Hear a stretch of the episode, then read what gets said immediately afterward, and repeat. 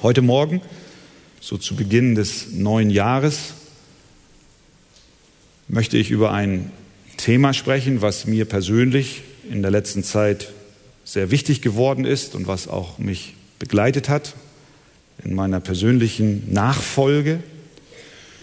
Ich selber bin auch über einen Vortrag gekommen, den ein Bibelschullehrer einmal gehalten hat, den ich auch selber als Lehrer hatte und habe dort auch einige Gedanken bekommen und äh, lade euch jetzt ein, dass ihr noch einmal aufsteht und dass wir folgende Verse lesen. Es geht um das Thema der Jüngerschaft. Es geht um das Thema Christus nachfolgen. Johannes Kapitel 6. Von Vers 66 bis 69.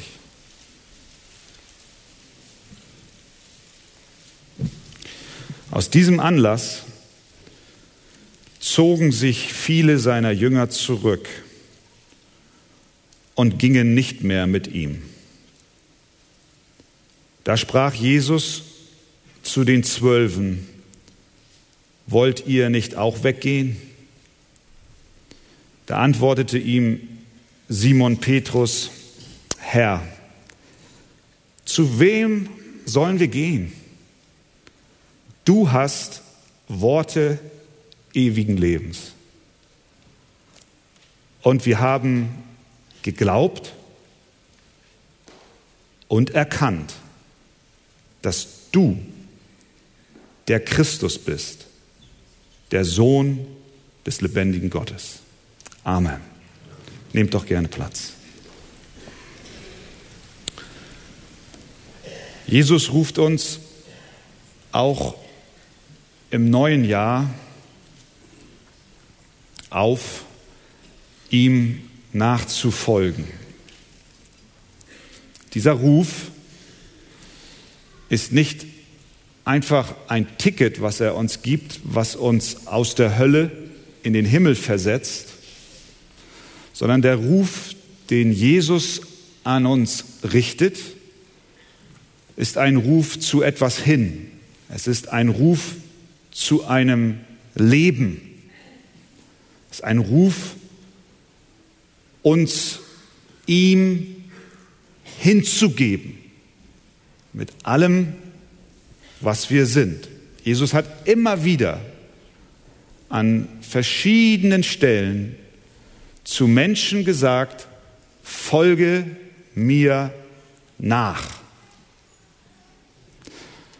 Mit diesen Worten macht er deutlich, dass seine Nachfolger nicht frei sind, einen Weg zu wählen, der ihnen am besten passt oder am liebsten ist oder am einfachsten ist.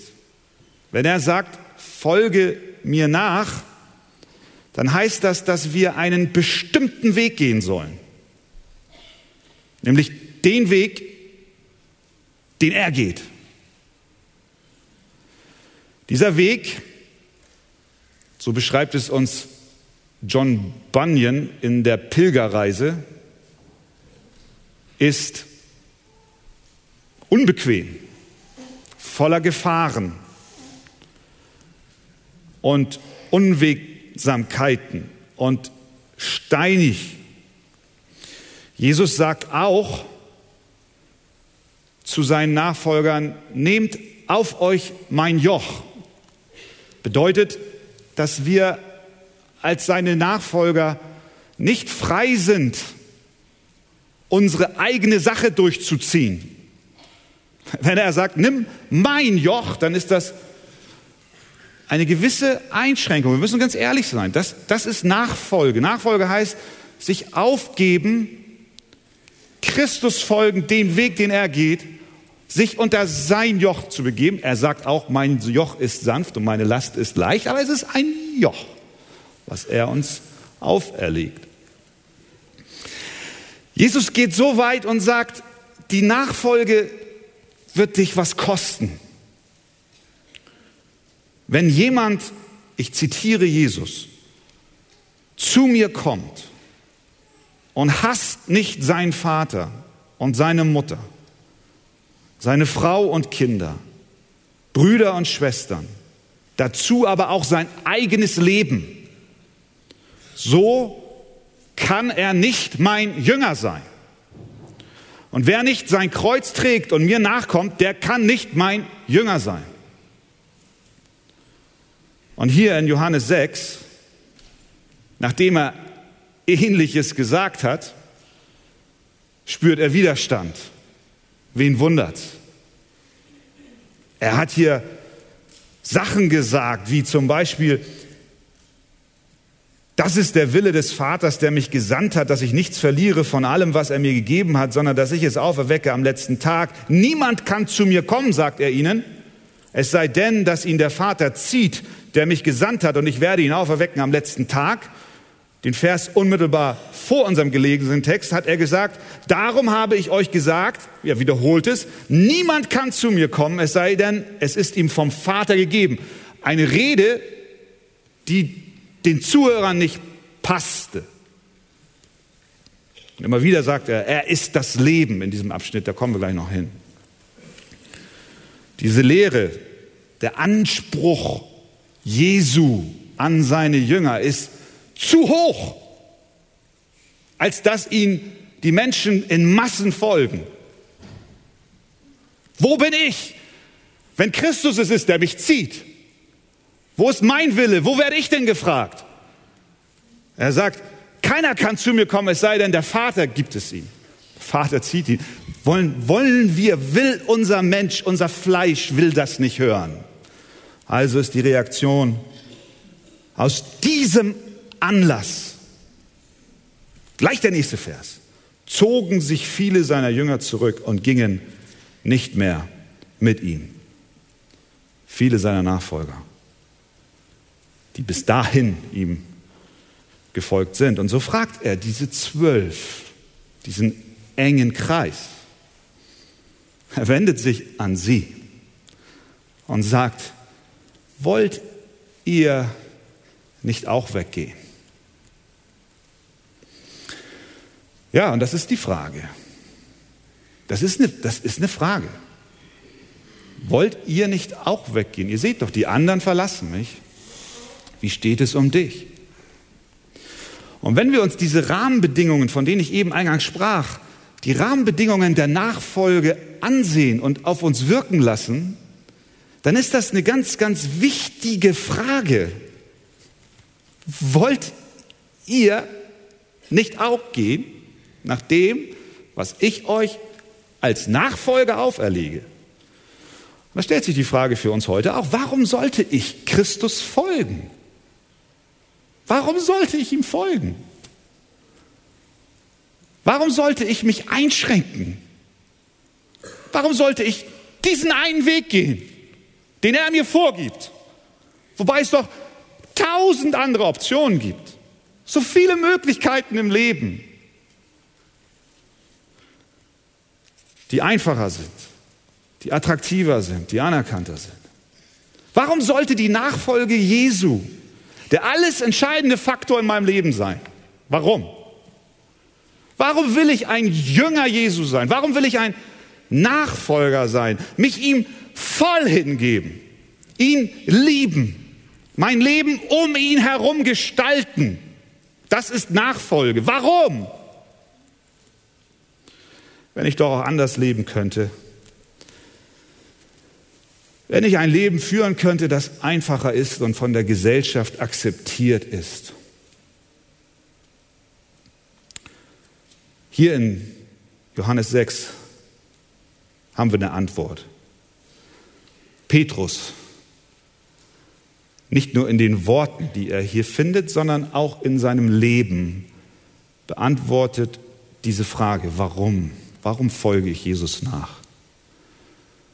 Und er gibt uns zwei Antworten.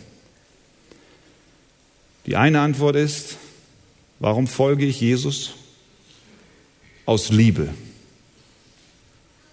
Und die zweite Antwort ist aus Logik, aus Liebe und aus Logik. Warum aus Liebe? Wenn Jesus dich gerettet hat und wenn du wirklich verstanden hast, was das bedeutet, dann wird, dann wird in deinem Herzen Liebe für ihn sein. Und diese Liebe wird zunehmen, je mehr du verstehst, woraus, wovon und wovor er dich gerettet hat. Denken wir an Petrus. Wir wissen nicht sehr viel von ihm. Wir werden nicht mit allzu vielen biografischen Informationen versorgt in, in der Bibel. Aber was wir wissen ist, er war ein Mensch, ein Mann. Und weil er ein Mensch war, ist er auch im Ebenbild Gottes geschaffen worden. Und weil er im Ebenbild Gottes geschaffen wurde, ist er wie alle anderen Menschen auch durch die Sünde, die in seinem Leben war, von Gott getrennt. Ihm ging es nicht anders als allen anderen Menschen auf diesem Erdball. Petrus war von Gott entfremdet. Er war nicht mit Gott von Beginn an, sondern Gott war ihm fern. Und weil er ein Mensch war, so wie du, und auch wie ich, die wir von Natur aus in Gottes Ferne leben, war ganz automatisch eine von Gott in sein Herz gelegte Leere. Ein Vakuum, wie jeder Mensch es empfindet, was jeder Mensch versucht zu füllen.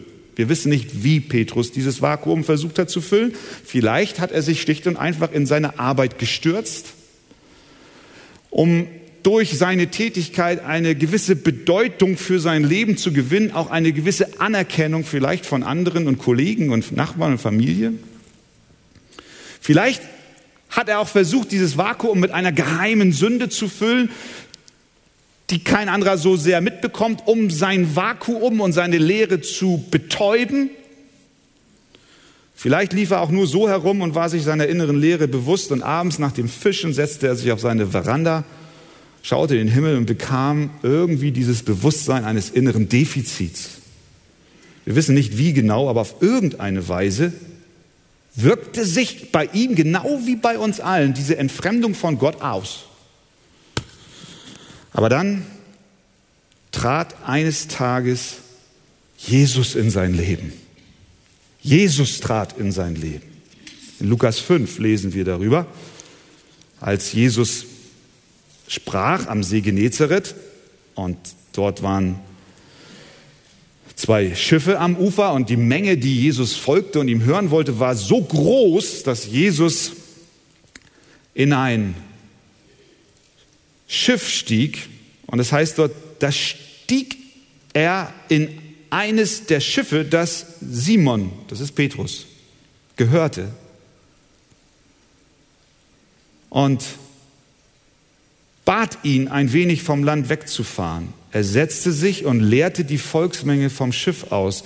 Als er aber zu reden aufgehört hatte, sprach er zu Simon, fahre hinaus auf die Tiefe und lasst eure Netze zu einem Fang hinunter. Und Simon antwortete und sprach zu ihm, Meister, wir haben die ganze Nacht hindurch gearbeitet und nichts gefangen, aber auf dein Wort will ich das Netz auswerfen.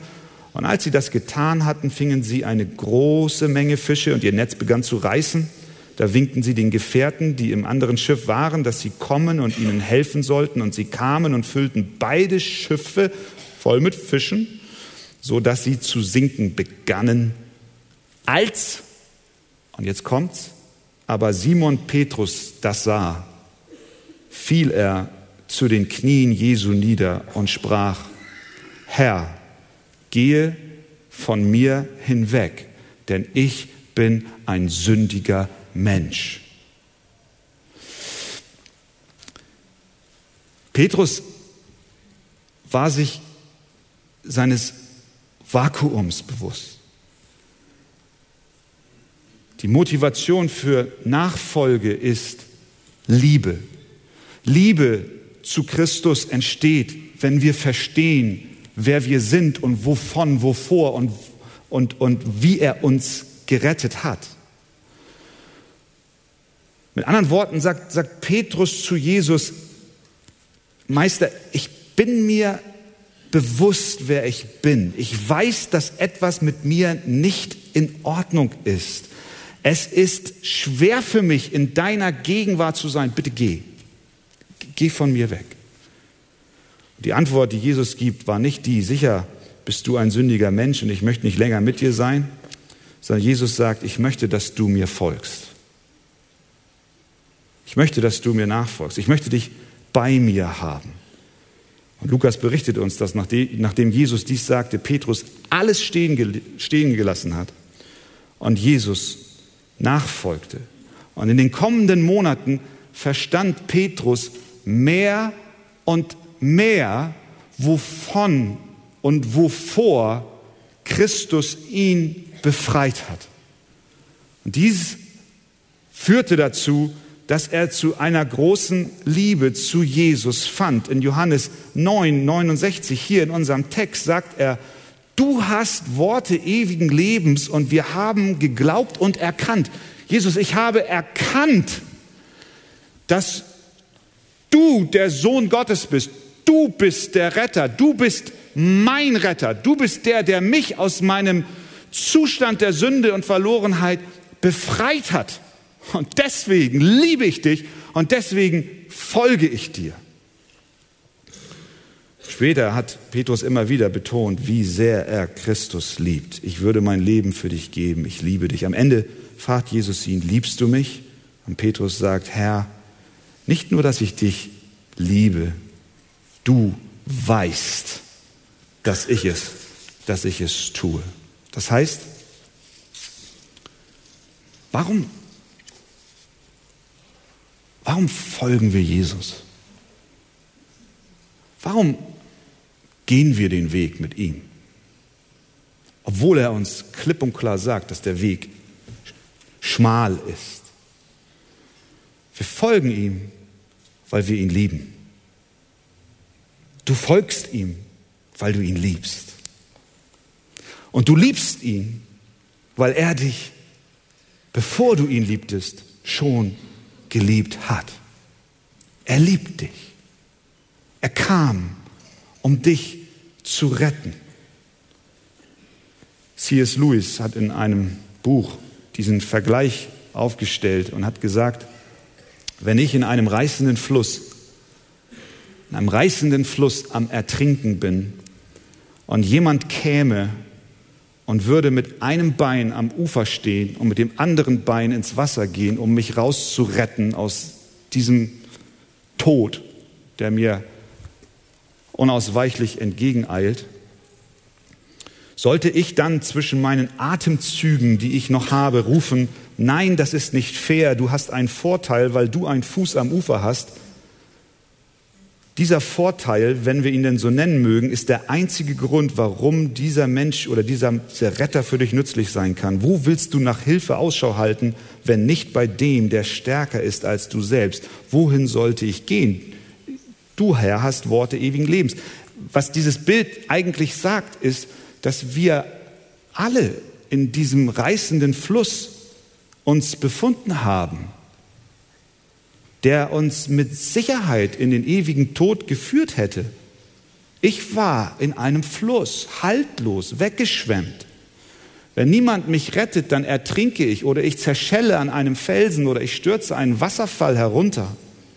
Und Jesus kam und er stieg in den Fluss hinein, ein Bein am Ufer und das andere im Wasser. Das, das Bein, was im Wasser war, das ist die Inkarnation, das ist die Fleischwerdung Christi. Er wurde Mensch, er kam in meine Verlorenheit hinein. Und mit dem anderen Fuß blieb er am Ufer stehen. Das heißt, er war wahrer Mensch mit einem Bein im Wasser, ein wahrer Gott zugleich. Und in dieser Eigenschaft konnte er dich retten. Und er zog dich aus diesem Verderben heraus. Und wenn ich dann aus diesem Fluss herauskomme, und mein Herz und mein Puls ist auf 180 plus und ich kaum noch Worte finde, dann schaue ich diesem Retter in die Augen und er sagt zu mir, folge mir nach. Dann wirst du sagen und dann hast du gesagt, Jesus, ich, ich folge dir. Das, was du mir gibst, ist das Beste. Das, was du mir gibst, ist Leben. Das, was du mir gibst, ist Heil. Das, was du mir gibst, ist Fülle. Das, was du mir gibst, ist Ausfüllung meines Vakuums. Und wenn der Weg auch noch so hart ist und so steinig ist und so viel Widerstand hat, ich folge dir, weil du mich liebst, weil du mich gerettet hast. Christus kam, um uns zu retten. Er ist dein Retter. Und wenn er dein Retter ist, dann liebst du ihn. Amen. Das ist der erste Grund, warum wir Jesus folgen. Wir folgen ihm, weil wir ihn lieben. Das zweite ist Logik. Da sprach Jesus zu den Zwölfen, wollt ihr nicht auch weggehen? Da antwortete ihm Simon Petrus, Herr, zu wem sollen wir gehen? Denken wir mal über diese Frage nach. Haben wir schon so oft gehört. Petrus kannte die Antwort. Das ist eigentlich eine, eine rhetorische Frage, die die Antwort schon impliziert. Aber lassen wir die Frage mal auf uns wirken, ohne dass wir jetzt eine Antwort vorwegnehmen. Wohin sollten wir gehen? Wo gehst du hin, wenn du Zweifel hast? Wenn du in deinem persönlichen Leben nicht sicher bist, ob der Weg, den du wählst, der ist, den du gehen solltest? Was du dann machst, was ich jedenfalls mache, ist, ich schaue mir die Alternativen an. Ich schaue mir an, was, was wäre denn sonst für eine Möglichkeit da? Wohin sollte ich gehen, wenn nicht diesen Weg? Also prüfe ich und vergleiche und schaue mir an, ob es vielleicht Sinn macht, doch den anderen Weg zu gehen. Welche anderen Möglichkeiten gibt es denn für dich? Außer Jesus zu folgen. Bei allem Denken und bei allem Ringen stellen wir fest, dass es keine andere Alternative gibt, der ich vom Verstand her noch von meinem Herzen her folge, folgen könnte. Wenn Christus dich gerettet hat, dann sag mir eine Alternative. Welche, welche Religion, welche Philosophie, welcher Lebensentwurf ist wirklich eine Alternative? Ich kann, kann nicht, wenn ich gerade aus diesem Fluss gerettet wurde, kann ich nicht sagen, dir folge ich nicht, sondern ich glaube, da hinten ist es besser zu gehen. Wir haben gar nicht die Freiheit. Es ist, es ist nicht, es ist nicht, es ist keine andere Option, die für mich zählt. Das hat Petrus verstanden. Er, er sagt, Vers 69, und, und wir haben geglaubt und erkannt. Verstehen wir? Er, hat, er sagt eigentlich, ich habe verstanden, du bist Christus, der Sohn des lebendigen Gottes.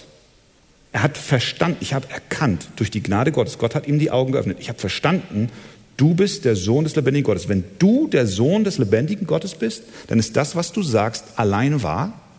Dann gibt es keine Alternative. Dann gibt es keine Option für mich. Dann ist der Weg, den du gehst, genau der richtige.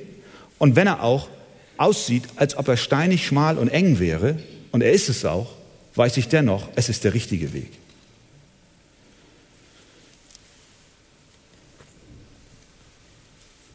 Und er hat auch gehört, der Petrus, was Jesus im ganzen Kapitel hier immer wieder sagt und im ganzen Johannesevangelium immer wieder sagt.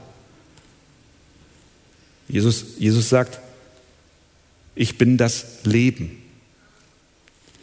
Wer mir nachfolgt, der hat das ewige Leben.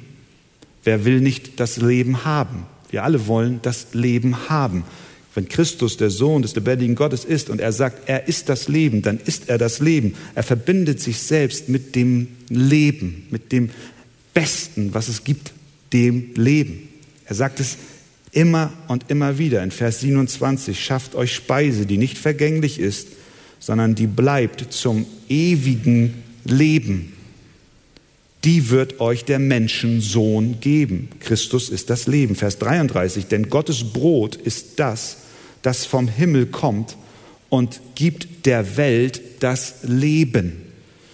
Vers 35. Jesus aber sprach zu ihnen, ich bin das Brot des Lebens. Wer zu mir kommt, den wird nicht hungern. Es gibt keine andere Option. Er ist das Leben.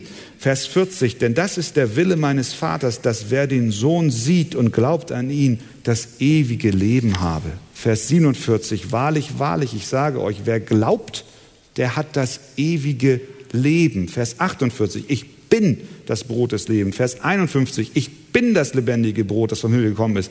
Wer von diesem Brot isst, der wird leben in Ewigkeit. Vers 54, wer mein Fleisch isst und mein Blut trinkt, der hat das ewige Leben. Verstehen wir? Es ist auch Logik. Liebe, Glaube und dann ist es einfach nur logisch. Jesus ist das Leben. Wenn wir ihm nicht folgen, dann folgen wir nicht dem Leben, sondern folgen wir dem Tod. Also folge ich ihm. Ich bin sein. Er führt mich zum Leben, zur Fülle. Vers 57. Wie mich der lebendige Vater gesandt hat und ich lebe um des Vaters willen, so wird auch wer mich ist leben. Vers 58. Alles in dem Kapitel. Dies ist das Brot, das vom Himmel gekommen ist. Es ist nicht wie bei den Vätern, die gegessen haben und gestorben sind. Wer dies Brot isst, der wird leben in Ewigkeit. Nicht nur in Kapitel 6, Kapitel 5, 24. Wahrlich, wahrlich, ich sage euch, wer mein Wort hört und glaubt dem, der mich gesandt hat, der hat das ewige Leben. Kapitel 4, Vers 14. Wer aber von dem Wasser trinken wird, das ich ihm gebe, den wird in Ewigkeit nicht dürsten, sondern das Wasser, das ich ihm geben werde, das wird in ihm eine Quelle des Wassers werden, das in das ewige Leben quillt. Johannes 3, Vers 16, kennen wir alle. Denn so sehr hat Gott die Welt geliebt, dass er seinen eingeborenen Sohn gab, damit alle, die an ihn glauben, nicht verloren gehen, sondern das ewige Leben haben.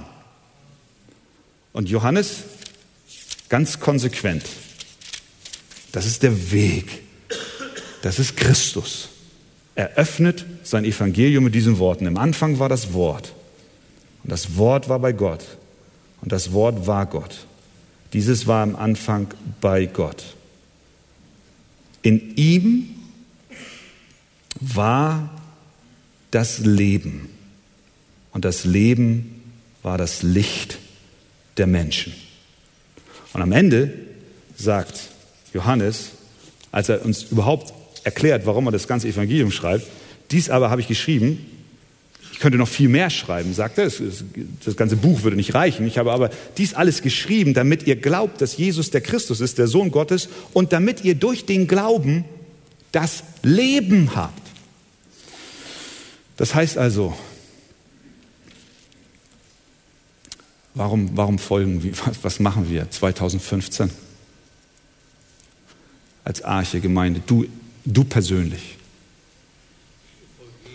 Wir folgen Jesus nach.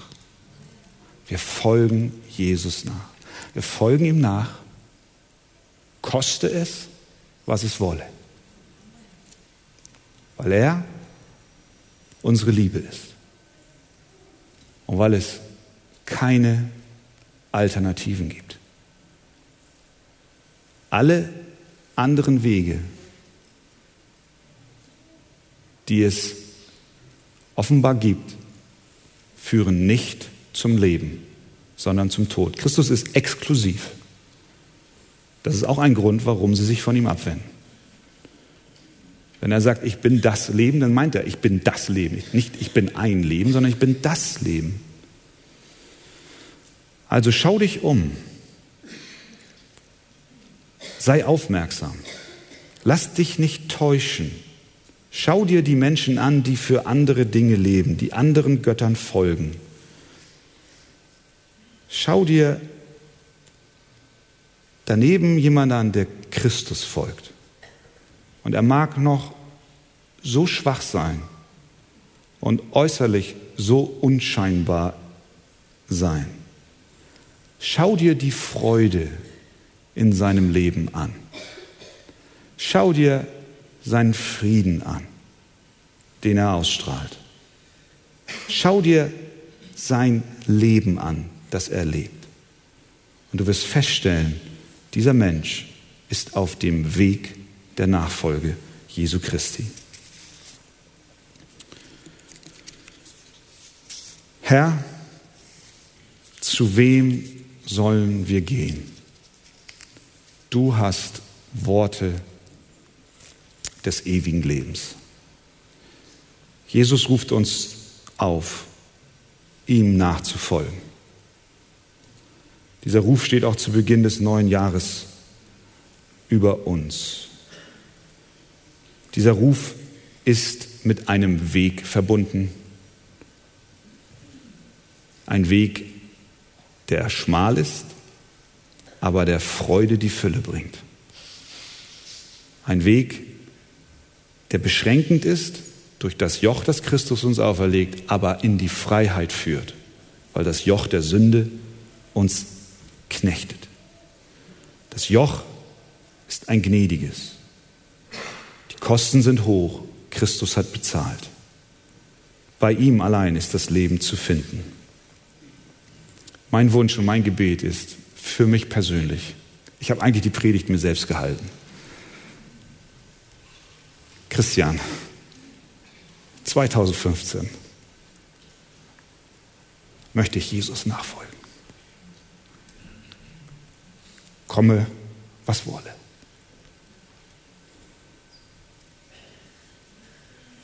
Und ich weiß, auch das ist dein Wunsch. Christus, du bist unser Alles. Wir lieben ihn, weil er uns zuerst geliebt hat. In Jesu Namen. Amen.